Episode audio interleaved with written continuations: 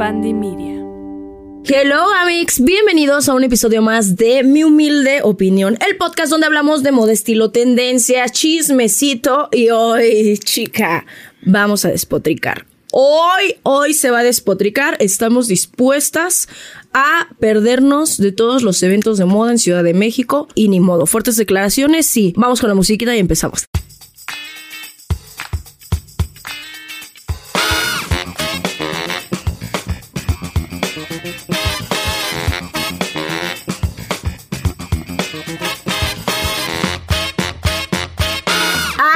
Así es. Hoy tengo un invitado de lujo, como cada capítulo en este podcast, y se sabe, se sabe que aquí, miren, puro invitado de calidad, de alto calibre. Se sabe.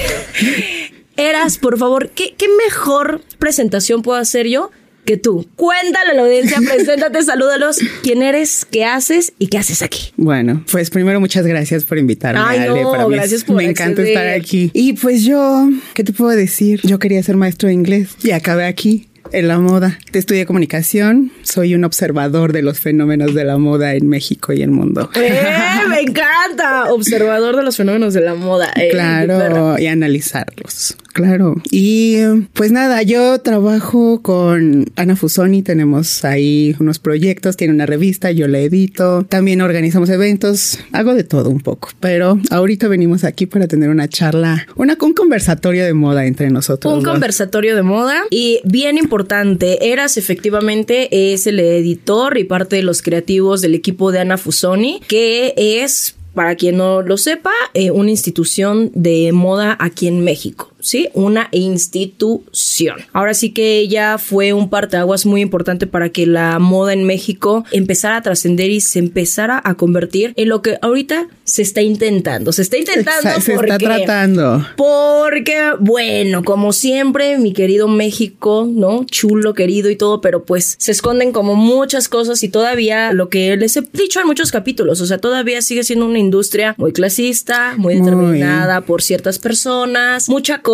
Pero cuéntanos, Cuéntame. cuéntanos justamente, quiero que Eras les cuente justamente los inicios a lo mejor de Ana Fusón, aunque no tenemos aquí a la señora, Uta, ojalá que un día se Mm, prestara, pronto, pronto va a venir, estoy muy padre, seguro. ojalá. Pero cuéntanos un poco de sus inicios y justamente de cómo ella fue una de las pioneras para expandir una plataforma de moda aquí en México y de ahí cómo nos ha ido llevando hasta nuestros tiempos. Claro, bueno, la historia de Ana, para empezar, pues es muy interesante. Ella estudió letras francesas en el Vassar College en Estados Unidos y ella quería ser maestra de francés. Otra. O sea, que quería ser maestra. Luego su mamá le, la hizo entrar a un concurso de, una, de la revista Vogue en Estados Unidos y la, el premio era trabajar en la revista Vogue y lo ganó. Increíble. Ganó el premio, dice que fueron varias fases, entonces se quedó, ganó y estuvo trabajando en la revista Vogue. La Como editora. Trabajó en todas las áreas. En todas las áreas. Después la contrataron como editora de moda. Después ella decide renunciar y venirse a México porque este bueno ella es inglesa su mamá era inglesa su papá era argentino y su papá era una persona de las Naciones Unidas aquí en México entonces ella vivía aquí se fue a estudiar a Estados Unidos regresa cuando ya este trabajó en moda tu Vogue fue su escuela y regresa aquí a trabajar en Teherán en la agencia de publicidad del Palacio de Hierro desde ese entonces Desde ese entonces. entonces empieza a tener sus inicios de moda aquí, editó la revista Claudia y bueno, miles de cosas. Y una de las cosas que hizo fue que entre ella, José Andrés Patiño y Gabriela Figueroa comenzaron una plataforma de moda que fue Fashion Week México. O sea, Ay, no más. Week. Ay, no más. Efectivamente, uno de los iniciadores, uno de los pioneros de la Fashion Week aquí en México. Aquí en México. Luego, pues fue una larga historia. Al final, este Colors, lo que ahorita lleva Fashion Week México, fue quien compró el nombre de Fashion Week a José Andrés Patiño y fue que ellos se quedaron con la plataforma y comenzaron a hacerla y la plataforma ha tenido diferentes evoluciones. En un principio, pues siempre fue el punto apoyar a los diseñadores, darles un, un espacio para que ellos presenten sus colecciones, para que inviten clientes, eh, compradores, todo el mundo que realmente le interesa al diseñador tenía que estar en su desfile. Luego, pues, comienza toda la evolución con las redes sociales y ahorita, pues, lo que conocemos como Fashion Week México, tú ves un front row y te encuentras a todo el mundo grabando un desfile en vez de verlo. Ya eso para mí es algo muy complicado de asimilar. porque lo ves aquí desde tu teléfono si lo estás viendo en persona? Puedes ver la caída de las telas, las, las hechuras, puedes apreciar realmente la poética de la ropa. Y lo estás viendo desde un celular. Creo que eso es algo de alguien que no sabe lo que está viendo y no aprecia lo que está viendo. Fuertes declaraciones. ah, pero a ver, claro, claro, tiene a ver, yo estoy entre la espada y la pared ante estas fuertes declaraciones, claro, porque justamente mi trabajo se ha basado en analizar justamente estas cosas, ¿no? Yo las analizo para empezar desde afuera. Ustedes saben que llevo años analizando pasarelas, años analizando tendencias hasta que por fin pude especializarme como cool hunter, como fashion stylist, bla, bla, bla. Pero efectivamente Eras tiene un punto aquí de verdad fundamental en lo que se debe hacer en una fashion week y para qué sirve una fashion week justamente, sobre todo cuando se están presentando las colecciones y el diseño, que es analizar los looks, analizar la historia de la colección, analizar la hechura, analizar las costuras, analizar muchas cosas porque no solamente habla de la parte técnica del diseñador, sino también de una parte del mensaje que quiere dar. Y recordemos que la, la moda sigue dando muchísimos mensajes. Claro, 100%. La moda es la herramienta de comunicación más inmediata que tenemos todos, porque antes de siquiera intercambiar palabra con una persona, ¿qué es lo que haces? ¿La ves? Claro, la ves. Ves su outfit, ves sus lentes, ves lo, sea, lo que sea que traiga, pero es lo primero antes de dirigir. E incluso eso ya te da la pauta de saber cómo te vas a poder dirigir con esa persona. Tú ya puedes hacer un juicio de valor nada más viendo a una persona por cómo se viste. Nada más por ver cómo se viste una persona. Ok, eras. Entonces, a ti te causa este conflicto de ver a tantos influencers justamente interesados en todo menos en la moda. Exacto, porque aparte, ¿qué retroalimentación le puede dar un influencer de cierto tipo a un diseñador más que, ay, qué bonita colección, qué padre, está padrísimo, me encantó todo? Y es como... Sangre. Exacto. Sangre, sudor y lágrimas, fuertes declaraciones. Oye, como Sergio Mayer, yo aquí no vengo a ser amigos. Exacto. Yo aquí no vengo a ser... No, ellos ya saben que yo tampoco no me hago... Me, me con medio mundo sin querer queriendo muchas veces. Pero es algo que justamente yo había platicado. ¿Por qué se están permitiendo el front row a personas que no les interesa justamente el mundo de la moda? Porque no es lo mismo ser el popular y ser un spot publicitario, porque es lo que vamos a reconocerlo. Muchos influencers se transforman en un spot publicitario de diseñadores. Pero es más spot publicitario de Fashion Week, porque aparte, si yo te contara, muchos diseñadores me han dicho, es que me dan muy pocos lugares a mí. Todos los demás lugares se los queda Fashion Week. O sea, o me dan tres en front row y los demás atrás o los demás parados. cuéntales un poco cómo funciona justamente tanto un poco la organización porque es algo que yo estoy segura que van a estar hambrientos de saber, como esta división justamente de boletos, de asientos y por qué se pelea tanto el front y por qué significa. Fíjate, hace poco me estaba diciendo una persona, yo sé que un desfile de moda solo se disfruta en front row y tiene razón. y mentiras no dijo. Mentiras no dijo, porque ya el hecho de que estés viendo la cabeza de una persona enfrente de ti, es como... Se ensucia todo ya, Ajá, todo lo que tú querías ver, lo que querías apreciar. Pero bueno, el punto este de lo que me preguntas es la plataforma normalmente ve qué tanto le va a funcionar a ellos invitar a una persona en front row, más que al diseñador. Como tú dices, se convierte en un spot publicitario de estoy en Fashion Week. ¿Y qué es lo que pasa con los influencers? Todo el mundo los ve así como que son eventos a los cuales nunca van a poder asistir, nunca se van a poder acercar. Eso es por lo que Fashion Week hace esa clase de invitaciones y al front row. Luego, la organización. ¿Cómo funciona cuando ellos se jactan de decir, no, es que Fashion Week se quedó con todos los boletos? Es que no nos dieron suficientes. Es que el diseñador, ¿qué no te están contando? ¿Qué no te están diciendo cuando limitan esas cosas y que ellos no por qué lo les ¡Ah! En pocas palabras, porque luego tú le dices a un diseñador, ay, va a ser tu desfile, ya vi, pues me gustaría ir, ¿no? Ya si quieres de plano, si no te invita, y ahí tú le dices, ah, este, invítame.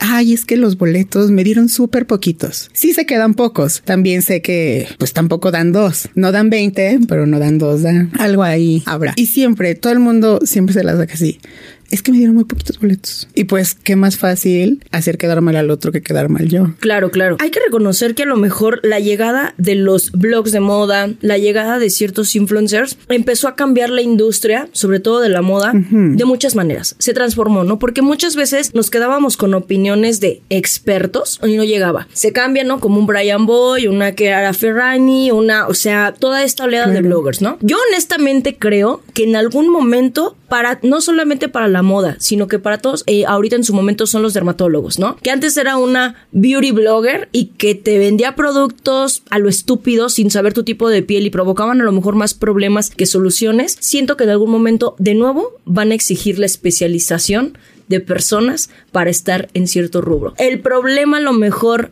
grande en México es la corrupción que se mueve en todos los ámbitos y en todos los ambientes. O sea, hay que ser sinceros. claro, es que no siempre le dan voz a la persona que realmente sabe lo que está diciendo. Correcto. Y ahorita estamos en un momento de democratización de la moda, sí. Alguien me dijo ese término, creo que fue Paco Granado. Me dijo, es que estamos en un momento de democratización de la moda en la cual las opiniones no se quedan hasta arriba como antes con las editoras de las revistas, porque antes las editoras eran las influencers. Claro. Y entonces no todo el mundo puede ir y comprar una Harper's Bazaar de 80 pesos un Vogue de 80 pesos igual, ¿no? Entonces, ahorita ya con redes sociales, influencers, la moda está llegando a todo el mundo fácilmente. Y están llegando buenos análisis como los que haces tú, como los que hace Manu, como los que hace Ana Gómez y todos estos influencers que de verdad valen la pena que se ha hecho como un nicho muy padre de la moda en cuanto a los influencers. Claro que siempre va a haber charlatanes que te quieran decir, ay, es que esto está bien bonito y,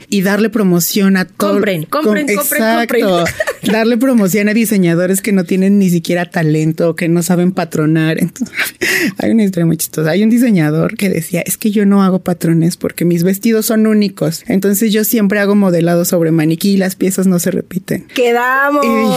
quedaron los todos los diseñadores de moda. Quedaron todos los que están estudiando moda y patronaje. Quedaron ahora sí. Quedaron. Oye, ellos van a decir nombres. No, no, lo digan, no lo digan. No, no, no hay una, hay una fina, hay una línea muy delgada entre buscar problemas, no, entre tratar de dar soluciones y buscar problemas a lo estúpido. Exacto, sí. Tienes toda la razón. Y, aquí, miren, no, porque pues al final de cuentas nosotros involucrados en la industria siempre nos, vamos a encontrar con todo el mundo. Nos vamos a encontrar con todo el mundo, porque les voy a decir algo, y era seguramente ya lo has de ver, y vamos a llegar a este punto, pero mientras más vas avanzando en cualquier industria, se va volviendo así y siempre te encuentras a los mismos. Siempre, siempre, siempre. Y en todos los eventos. Pero bueno, me decías hace rato igual de la corrupción. Este, y tú, no voy a quitar el dedo de este No, bueno, hay diferentes plataformas de moda en México, ¿no? Están la joya la corona, donde todos quieren estar, que es Fashion Week. Está Intermoda, está Zapica, está Innova Moda. ¿Cuál otra? Bueno, está Moda Premio, que también hace Ana. Y hay otra también en Guadalajara que se acaba de hacer. A ah, Pacto. Eh, esa. Pacto, justo, de Fernando Orozco, que ese es muy interesante. Eso es muy interesante. Porque ella hizo un curso, taller, workshop, no sé cómo quiera llamarle, donde enseñó a sus estudiantes a hacer producción de moda y el trabajo final fue hacer pacto. Wow. Entonces te digo, eso es como un todo, ¿no? Estás enseñando y al mismo tiempo les estás enseñando a hacerlo hands on, porque no es lo mismo así de, ah, yo me eché cuatro años de comunicación y pregúntame. ¿Y cuál fue tu proyecto final? Foda. Ándale, ay, sí, ese sí te lo sé hacer, ese sí te lo sé. El Foda te lo hago, ese sí te lo Te lo hago, mira, bien rápido. Entonces creo que eso es muy interesante. Y hay otra plataforma que apenas estuve la semana antepasada. Bueno, fue el 2 de diciembre, que se llama Campeche Moda Intramuros. Esa es también súper interesante. Te voy a invitar el próximo año. Ay, sí, a mí me temen todo. Está padrísimo porque es un, es un proyecto del patronato de la ciudad para vincular a los jóvenes con la moda. Entonces convocan a jóvenes de todas las colonias de la ciudad de Campeche a modelar. ¡Wow! Y les dan cursos durante tres meses. Van coordinadores de pasarela para ver que lo hagan bien, como enseñarles a caminar, actitud, todo, porque aparte el hecho de caminar en pasarela no significa poner un pie delante del otro. Bueno, más de 100 jóvenes son los que desfilan. Este año se presentaron ocho diseñadores, Carmen Rión, Edwin Ramírez, Pascual Orozco, dos ganadores de moda premio. Y pues es padrísimo, porque aparte es una pasarela de 80 metros. Entonces imagínate, la pasarela más larga de México, padrísimo, una producción impecable, pantallas por todos lados para que todo el mundo pueda ver bien. Esta vez fue abajo de la Catedral de Campeche. Entonces, todo estuvo hombre, es una increíble. cosa increíble. Y esa clase de plataformas también son las que se han estado generando en apoyo a diferentes diseñadores y para posicionar diferentes Y estados. siento que además en contrapropuesta a Fashion Week. O sea, Claro, porque- A, a ver qué pasa. Es que. No, perdón, perdón, perdón. Me cayó los. se ponen en, un, en, en una esfera tan elitista en la cual siempre se presentan los mismos. No digo que sean malos, no digo que sean malos los que se Carla presentan. Fernández acaba de salir del chat. No, Pink Magnolia dejó Pink el chat. Magnolia dejó el chat. Pero, por ejemplo, si les quieres dar oportunidad a diseñadores extranjeros, porque esta vez vino un, un español que no me acuerdo cuál era el nombre, pero se apellidaba Goicoechea, como la crema. Vino este español que presentó una colección de la cual no entendía absolutamente nada. Y nadie de los que estaban cerca de mí. Era como un maxi tejido de punto, pero era genderless, pero era como para fiesta, pero faldas con pantalón. Es Ayrton Goicochea. Eh, sin tirarle hate aquí a nadie. A ver, Aquí estamos nadie. eh, a- aquí entiendan. Tanto Eras tiene estudios profesionales de moda como su servilleta y le vamos, le hemos dedicado muchísimos años Ay, y sí. estudio a la moda. Entonces, eh, no es que nos consideremos ni unas eminencias, pero estamos dando una crítica, humilde opinión. Mi opinión no es humilde. Mi opinión no es humilde. No, no es que cierto. quede claro, ¿eh? Su opinión no es humilde. Bueno, se presentó este chico con una colección que te digo, no entendí nada. Genderless, faldas, pero estampados, pero tejido de punto. Como que quiso integrar todo, meterlo en una licuadora y no le salió. Entonces, si estás invitando a diseñadores y no pones ni siquiera. Bueno, diseñadores extranjeros y no pones ni siquiera el mínimo detalle en una curaduría, ¿qué onda, no? ¿Por qué no mejor invitas a un mexicano Claro, que Yo- tenga más talento, que, y, y que además hay tantos mexicanos tan talentosos. Exacto, esperando una oportunidad en Fashion Week. Una bueno, oportunidad. que aparte, ¿Por, qué, ¿Por qué piensas que le tienen tanta fe todavía los diseñadores mexicanos a Fashion Week? ¿Y tú cuáles piensas que son las grandes oportunidades que da Fashion Week? Yo creo que lo que da Fashion Week es posicionamiento, porque decir me presenté en la semana oficial de la moda mexicana Claro. y eso llevándolo a cualquier lado pues pesa. Claro, hay cosas que se tienen que llenar en el currículo. Claro, pero aparte yo creo que sí, las plataformas son una herramienta de posicionamiento, pero el diseñador tiene que saber en qué momento tomarlas. Ok, wow. Eh, frase ganadora. Sí, 100%. Porque digo, Fashion Week a lo mejor, o cualquier otra plataforma, ¿no? Te puede cobrar 300 mil pesos por presentarte. ¿De dónde la sacas como diseñador? A lo mejor hay uno que se pone a juntar, ¿no? O sea, todo lo que venden Sí, bueno, cinco tenemos años. a un Chris Goyri que es hijo de papi, que él sí lo puede tener y por eso se puede posicionar. Que ojo, yo pienso que Chris Goyri es, Es muy talentoso, es muy Es muy talentoso. bueno, pero también entendemos cómo es que logró subir como la espuma. Claro, ser eh, todo el mundo tiene diferentes oportunidades. Correcto.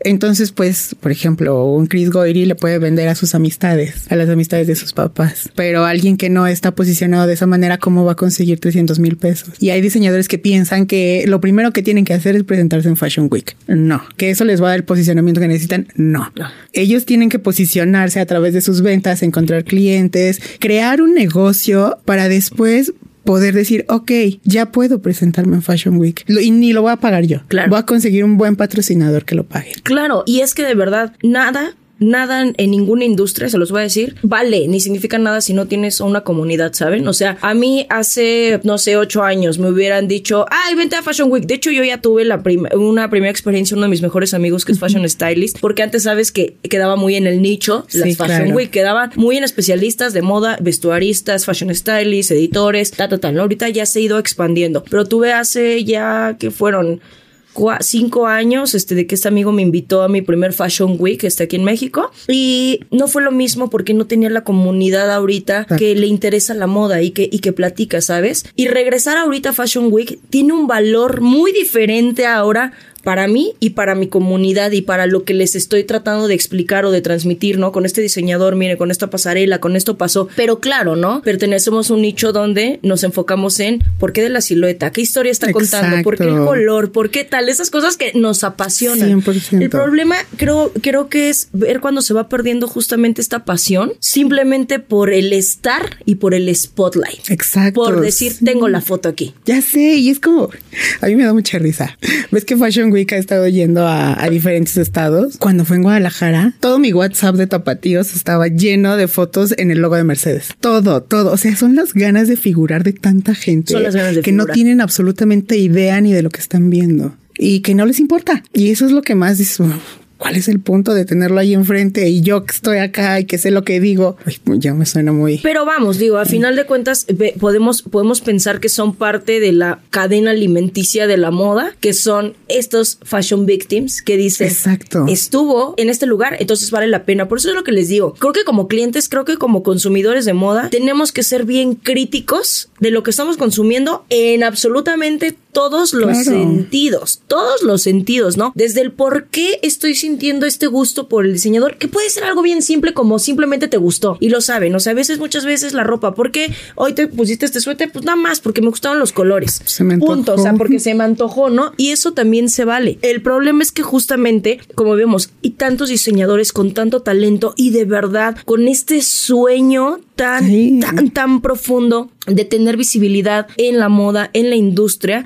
y que muchas veces estas plataformas que dicen estar dando visibilidad, más bien son un stopper, más bien los detienen y más bien no. ¿Por qué crees? O sea, que al final se acostumbran tanto a ciertos diseñadores que siempre son los mismos. ¿Tú qué piensas? O sea, ¿a qué se debe que siempre, siempre, pero siempre Son es lo mismo? De repente que llega el nuevo como de moda, o sea, Pero está una edición y la una siguiente edición, edición ya y no. bye. O sea, a mí me sorprende, por ejemplo, no ver a un Iván Ábalos con lo creativo que es, con Sí, las cosas que podría poner sobre la pasarela. Pues yo también me lo pregunto. Es muy chistoso porque, bueno, yo creo que es ya corrupción. No, para, para así decirlo, es una palabra muy fuerte. Es una palabra muy fuerte, ya sé, ya sé, es que todo Nepotismo. nepotismo. Mira, y aquí hemos hablado del nepotismo, o sea, es como, digo, es que menciono a Chris porque es, es, yo creo que uno, un nombre como muy fuerte, muy destacado y que lo pueden como adquirir, pero vamos, como otros diseñadores. Yo, honestamente, o sea, no les voy a mentir, yo mientras más lo estudio y mientras más lo analizo, no tengo pedo con el nepotismo, al contrario, honestamente, mira, qué chingón, si a mí me hubieran tocado papás ricos que me solucionaran la vida, güey, gracias Dios, ¿no? No me tocó, afortunado, desafortunadamente, no lo sé, porque al final de cuentas, miren, estoy aquí hoy sentada en mi espacio, me pude abrir camino. Pero el problema es cuando involucran el nepotismo y además son malos o son inútiles eso o son no mames.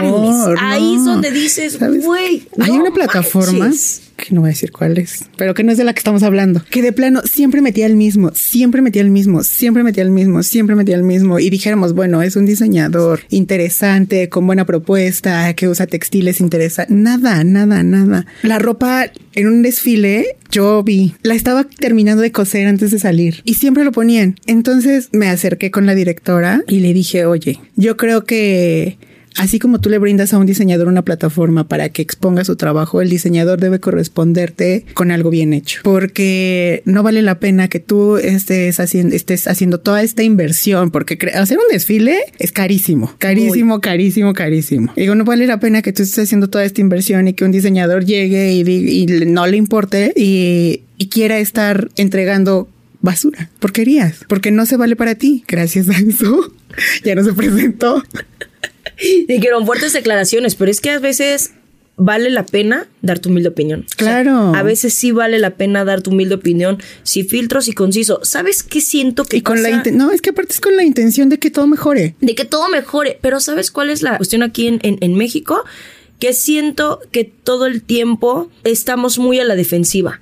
Todo lo que sea en contra de mi trabajo de tal está mal. Así, y ay, jarrito de Guadalajara, ¿no? Entonces, Está mal, todo está mal si va en contra y es como de, a ver, no es que esté mal y todo es blanco o es negro, no, o sea, es como, a ver, escucha esta crítica que está pasando con respecto, no, es muy difícil, es muy difícil, o sea, honestamente es muy difícil, por ejemplo, a mí me encantaba hacer los análisis de looks de pasarelas y de todo, pero yo siempre me enfoco en lo que me gusta, no en lo que me disgusta, o sea, porque digo, a lo mejor no va a haber la pena, o a ver, Si no tienes algo ver- bueno que decir, no Ajá, lo yo ya, yo ya quiero ver a Daniel Rosberry, este, ay, a Lale Vintage no le gustó esto, Ay, lo vamos a cambiar para la próxima, mames, no seas mamón, o sea, así chico de pendeja, ¿no?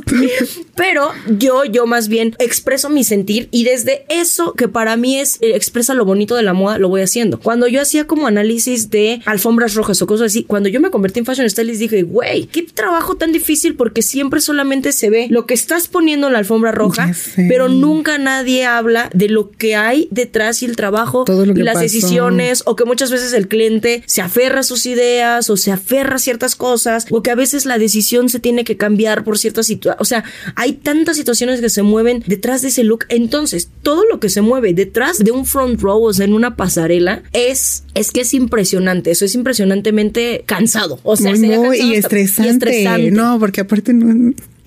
El otro día en el desfile al que te invité de Jesús, llega una persona y me dice, ¿no tienes un asiento hasta enfrente para mí? ¿Cómo? Así, y yo, ¿qué?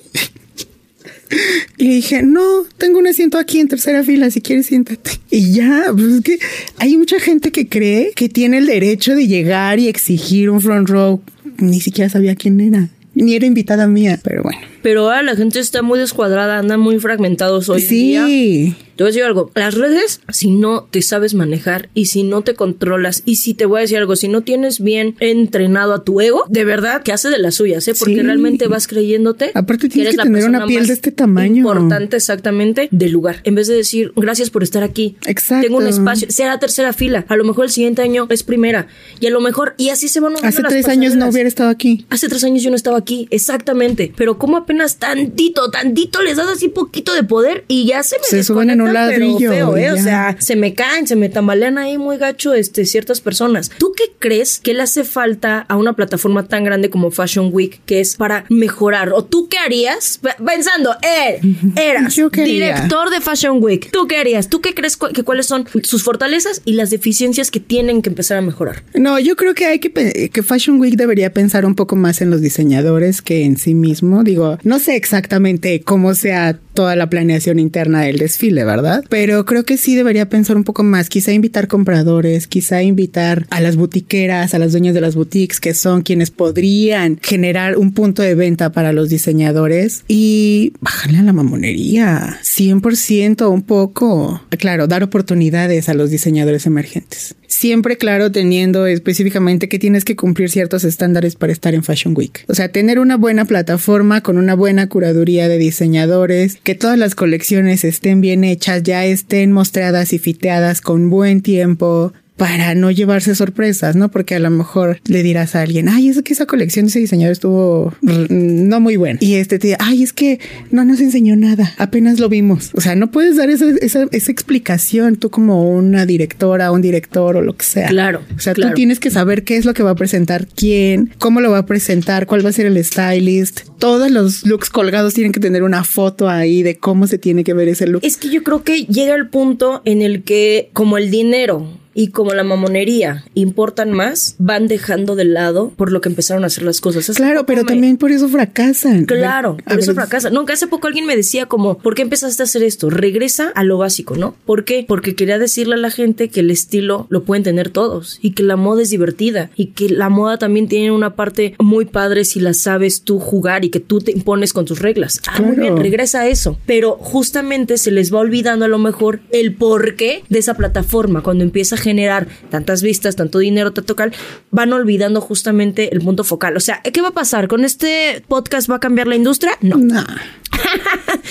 pues que vamos a importar aquí dos este mocosos porque somos muy chiquitos. Este, no, que van a importar aquí dos mocosos, este, dos güeyes hablando este de lo que nos parece o no, de lo que piensan, ¿no? O sea, yo sé que no no podemos, pero como consumidores, ¿no? De moda. Saber qué es lo que están consumiendo. Saber qué están consumiendo. Y creo que efectivamente también pasa muchas veces que son diseñadores que creen que pueden hacer una carrera, que no saben que es tan fácil, aparecen una vez y después se desaparecen y no volviste a saber nada de ese diseñador emergente. Porque así como emerge, se vuelve a ir. Exacto. Y eh, como diseñador tienes que saber aprovechar esos puntos, esos puntos de fama o de éxito o lo que sea, como lo hizo Benito. Y estar listo. Benito lo hizo muy bien cuando salió lo de Jimena Navarrete, que ganó vestido rojo famosísimo. Benito aprovechó esa oportunidad y ahorita es un súper empresario que tiene no sé cuántas líneas. Benito Santos Home, Benito Santos Taylor, Benito Santos Couture. O sea. Pero lo hizo, es ahí donde dicen, si quieres como diseñador tener esta oportunidad, cuando la tengas, ya tener en tu cabeza qué pasaría. O sea, tú creértela firmemente de qué va a pasar. ¿Y qué va a pasar cuando lo tenga? ¿Qué va a pasar cuando me haga masivo? ¿Qué va a pasar cuando toda la fama, cuando todos me volteen a ver? Voy a estar listo tanto en mi maquila, voy a estar listo tanto en, mis diseños, en mis patronajes, en mi venta, mi página web va a estar al tiro, va a estar tal. Siempre prepararte para ese momento, porque en algún momento va a llegar, pero tú ya estar mentalizado y preparado. Y siento que eso es lo que pasa. Ya tienen un equipo detrás, ya están mentalizados a qué va a pasar cuando pase. ¿Cómo lo voy a aprovechar? ¿Cómo lo voy a aprovechar? Y sí. Y ver todas, estar ahora sí que adelantado a todas las posibles consecuencias. ¿A ti qué plataforma ¿no? Hoy en día te parece una buena plataforma, algo interesante para que nuevos talentos se den a conocer. Yo creo que Intermoda se ha posicionado como una de las mejores plataformas para diseñadores emergentes. ¿Ha sido Intermoda? No, voy a ir este enero. Ay, va a estar padrísimo. No voy a ir, pero. ¿No va vas a, ir? No, es que. Bueno, ahorita te cuento. Bueno, Intermoda, no sé si sabes, tiene la zona trending, que es un espacio donde están no todas estas marcas que generan masivo, como Opom, Alexis, Sheila, todas esas marcas que son mexicanas y que compran stands gigantes en el salón más grande de la Expo Guadalajara. Pues hay diseñadores chiquitos que no pueden pagarlo, que tienen una marca que apenas está empezando, que son emprendedores. Entonces, Intermoda lo que hizo en conjunto con Ana fue crear la zona trending antes era Designers Corner, que es un espacio chiquito en un salón chiquito de, de la Expo Guadalajara, donde los stands obviamente cuestan menos, solo son diseñadores. Entonces, la persona que se encarga de trending, que es Pilar Manrique, invita a compradores. Eh, te digo, solo son diseñadores que tienen marcas chiquitas, bueno, diseño de autor, por así decirle, ¿no? Se ha presentado Jorge Sánchez, Galo Bertín, y a esas personas que están en esa zona, Intermoda les da un espacio de pasarela. Entonces hacen como una curaduría de los que ya están ahí, quiénes serían los mejores para darles un desfile. Wow. Entonces les dan un desfile, en horario estelar, obviamente, pero pues, ¿quién te regala un desfile? Claro. Entonces, para mí, yo creo que eso es algo muy importante para los emprendedores. Claro. Saber que puedes tener un desfile teniendo ahí tu stand, por así decirlo. Además, lo padre que tiene Intermoda es que es el contacto directo con vendedores y con compradores. Con gente muy especializada. muy porque especializada. Es una feria. Entonces, aparte de que sea una feria, se convierte también en un congreso porque tienen eh, conferencias, tienen talleres, tienen de todo. O sea, hay hasta cata de vinos ahí Sí, adentro. yo, miren, yo no le voy a decir al mamón, yo le dije a Intermoda que me invitara y no me, me dijeron, inscríbete, este, como compradora ¿En o como periodista o algo ¿A así. Yo, dijiste? Ay, dije, pues mandé mensaje directo a Instagram, la verdad. Yo dije, bueno, dije, yo creo que, y nada, que me mandan a la goma. Y yo dije, órale, dije, órale, pues, que me inscribo yo como compradora. Dije, voy a ir, o sea, dije, de todos modos, yo quiero ir, yo voy por mis medios, yo voy, dije, porque es algo que a mí me interesa, o sea, a mí, a mí sí me interesa. Claro, Y ir a cuando yo ver, voy a cualquier plataforma, es que a mí sí me interesa la moda, o sea, a mí yo sí la Es tu negocio. es mi negocio, es lo que es lo que me apasiona, o sea, me encanta, me encanta ver que- tanto que están haciendo diseñadores internacionales, claro, hay una cosa de ensueño con diseñadores internacionales. claro. Claro, es una maravilla porque miren, billete sobra, güey. Porque aparte, pues no son sus marcas, son marcas de un empresario son de un millonario empresario que, millonario. que O les da ahí un cheque en blanco para poder hacer un desfile para que hagan enorme. lo que quieran, pero se nota, siento que se nota cuando hay un creativo detrás que todavía le sigue apasionando la moda. Ah, claro, y que como quiere contar una Para mí, historia. Daniel Roseberry con, Bor- cómo lo está haciendo y cómo Increíble. revivió la marca con su esencia, pero sin Pero dejar a sí, un lado a ajá, Elsa. exacto. O sea, dices, es súper interesante. ¿verdad? ¿Sabes? Que él ama lo que hace. O sea, es que se nota que él ama lo que hace. o Como sea, lo que fue John Galliano en su momento lo- con Dior. Eso fue o sea, fantástico. se nota, se notan esos creativos que aunque están en una industria, mira, y que también ganan millones y que se podrían ver envueltos con todas estas mieles del, del- del dinero, como están, y aquí lo mismo. Entonces, cuando yo veo un diseñador que pasa algo en pasarela que digo, wow, o sea, como Sí, no están claro. a ver. Entonces, claro, te voy a decir algo. O sea, a mí no me dan el ego, ¿eh? O sea, a mí me mandaron a la goma y yo digo, ay, bueno, X, Ya como vendedora, exacto. claro. Yo voy a hacer mis Tampoco se trata de, ay, no, y no voy a volver no- a ir a tu feria, y aunque tú me invites. Ay, Ah, no, obviamente yo es algo, es una experiencia que yo quiero vivir. Claro, el día de mañana, si me, si me llegasen a hacer la invitación, uy, no, mira, Gustosa. yo más bien extasiada, más agradecida. Pero dije, ay, bueno, X, dije, de todos modos yo voy a ir a Intermoda. Entonces, hasta que me dices, pero es que lo que tiene Intermoda es justamente que está abriendo nuevos Claro. talentos, pero además lo que dices, la importancia de tener una curaduría. 100% y tener retroalimentación, porque al estar ahí tienes, la gente se te acerca, ¿no? O sea, a lo mejor invitan a Ana a dar una conferencia, entonces ya Ana da la conferencia y se acerca y da una vuelta por los stands y, se- y te dice, ay, esto está bien, esto está mal, yo creo esto, yo creo el otro, o Lucy Lara, que también da conferencias ahí, o cualquier otro experto que se te pueda acercar, y si no se te acerca, acércate tú. Exacto. Esas son las Sin oportunidades. miedo al éxito. Esto que está diciendo Eras, uy, Amix, es, pero miren, base. Eh, si a mí me invitaban a algún evento, yo calladita, viendo y tal. Hasta que dije, ni madre, sale, tú tienes toda la actitud, tienes el porte, tienes el carisma, tienes el conocimiento como para pararte frente a alguien y sin miedo darte a conocer y ver que Claro. y los mejores contratos y las mejores oportunidades y las mejores cosas las he llevado yo porque yo me acerco y les 100%. cuento quién es qué tal les hago la presentarte, plática Ay, tener siempre tarjetas de presentación, porque dar los números celulares no Ya funciona. olvidan, sí. No funciona. O sea, aparte luego estás viendo, ¿y quién es esta? Ay, no sé. Entonces das una tarjeta, dice quién eres. Todo y ahí, mínimamente cuando la saquen para tirarla o lo que sea van a ver, a lo mejor esto me sirve, a lo mejor esto me sirve o a lo mejor me llama No. la atención o algo. y participar. Yo me acuerdo perfectamente. Edgar Aguilera, ¿conoces a Edgar Aguilera? Él fue director creativo de una marca que se llama Tomorrowland Tailors. Ya no existe. Hace poquito se deshizo. Pero él eh, entró a trabajar ahí porque se presentó en Sonamaco.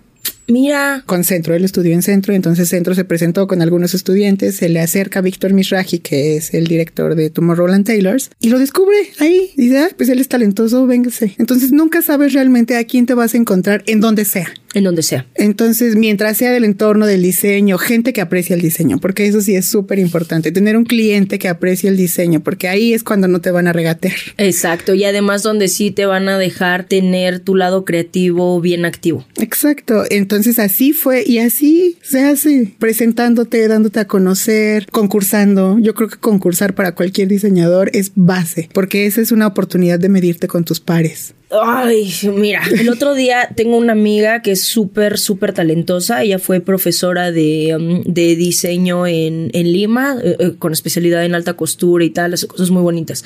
Y se metió un concurso justamente para ganar una, creo que tanto Epson como unas Brother, unas, pa- bueno, ahora sí que prácticamente te ponían como que El de taller.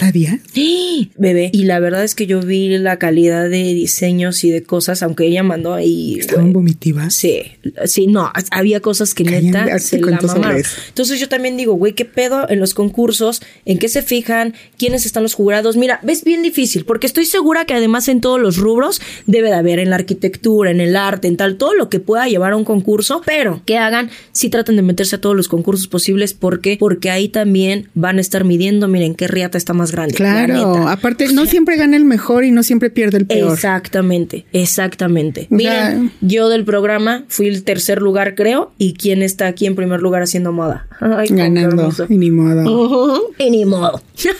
Claro, y es bueno, digo, yo he visto, no, tampoco crean que tengo tantos años en la industria de la moda, ¿eh? Tengo cinco, Ay, pero si estás bien chico, tienes que como 25. tengo 27. Él es un niño. O sea, es un, es un chicuelo.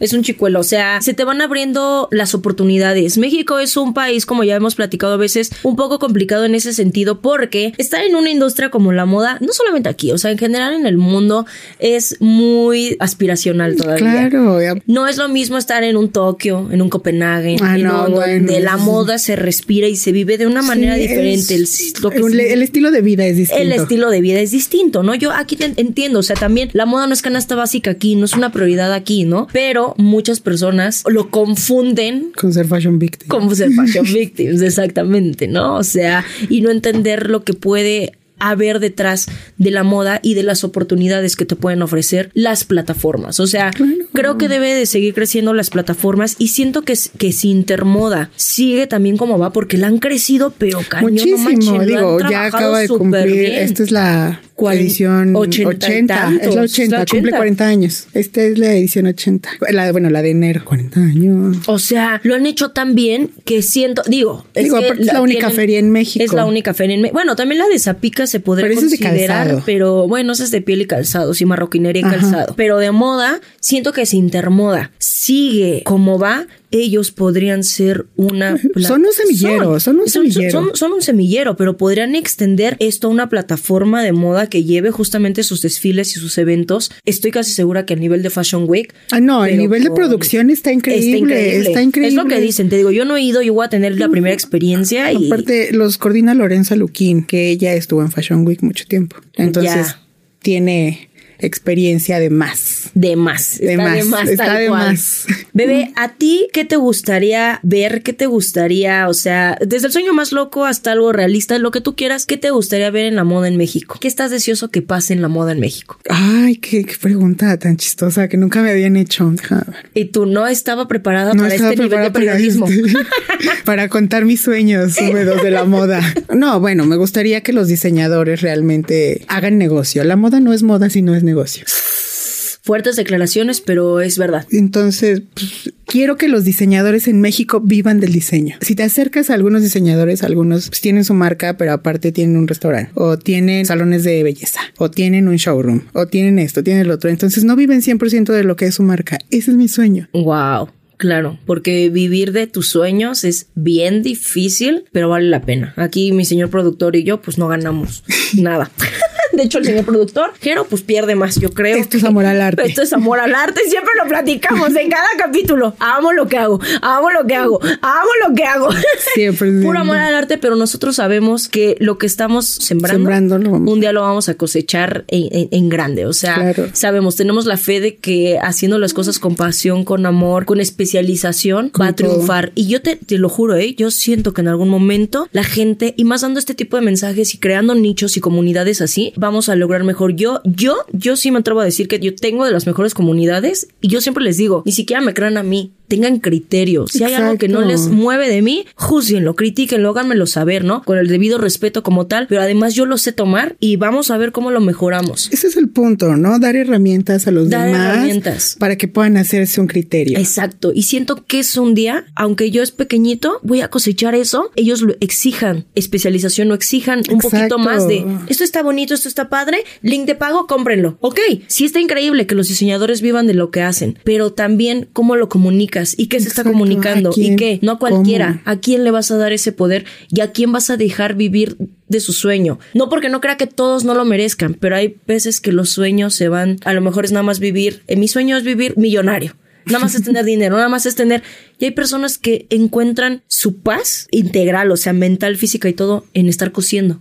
En Exacto. estar tal. Y yo sé que eso ustedes lo van a empezar a detectar en la calidad de prendas, en Ay, la calidad de 100%. pasarelas, en la calidad de, de todo lo que hacen. Eso de verdad les juro que se distingue. Y si ustedes no lo logran distinguir a lo mejor, pues afiáncense de ojos expertos a lo mejor que lo analizan y lo sobreanalizan y tratamos de vivir de ello, justamente. Claro, apreciar, Apreciar pulir el ojo. el arte de la moda. 100%. ¡Eh, ojo pulido! Me gusta.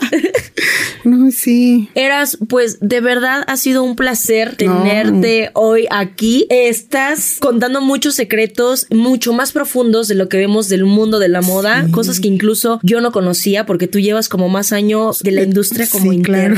como sus entrañas, ¿no? Entonces, de verdad te agradezco un montón tu tiempo, el No, al contrario, qué honor que me invites aquí a, a tu espacio. No, estoy feliz. A mí me encanta traer a personas justamente especializadas en la moda, aprender más, entender más. Y nada, ojalá que se haga una segunda vez porque, Ay, hombre, sí. seguramente y seguramente nos seguiremos encontrando en Ay, muchos otros lados. eventos. Y Les hay voy a mucho más contar chisme. porque, porque nos van a preguntar cómo nos conocimos. Mira, fue bien chistoso porque yo este año que fui a Fashion Week, que fue la primera vez que ahora yo fui invitada por diseñadores y por Ay, tal, o sea, fue la primera vez que me llegó la invitación a mí, ¿no? No, hombre, yo estaba honestamente emocionadísima, ¿no? Este sigo estando. Es o que sea, es la verdad es algo padre, es bien bonito, sí. Pero yo desde lejos vi a Ana y dije, uy, dije Ana, dije, está Fusoni. Y ya la había visto yo en anteriores eventos, pero me daba pena acercarme a ella. Ah, pero es una señora súper amable, o sea, es una dama.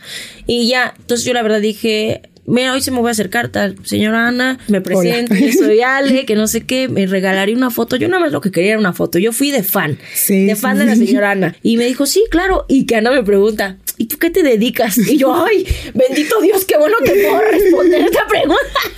no, señora Ana, yo ah, hago este creación de contenido de moda, soy fashion style, bla, bla, bla. Ah, muy bien. Y ya le dice a Eras, anota su número. Y Eras, ay, me encantó. Yo ya la conozco. Ay, él. Es que aparte mi asistente, Jetsi, y con esa Jetsi. Sí, claro. Ella siempre me habla de ti, me dice, inviten a Ale, inviten a Ale, inviten a Ale. Y yo, sí, sí, lo vamos a invitar a todo lo que hagamos. La tole con el invitar". dedo les daba. Ni me invitaban. La verdad. ¿Cómo no? No, sí.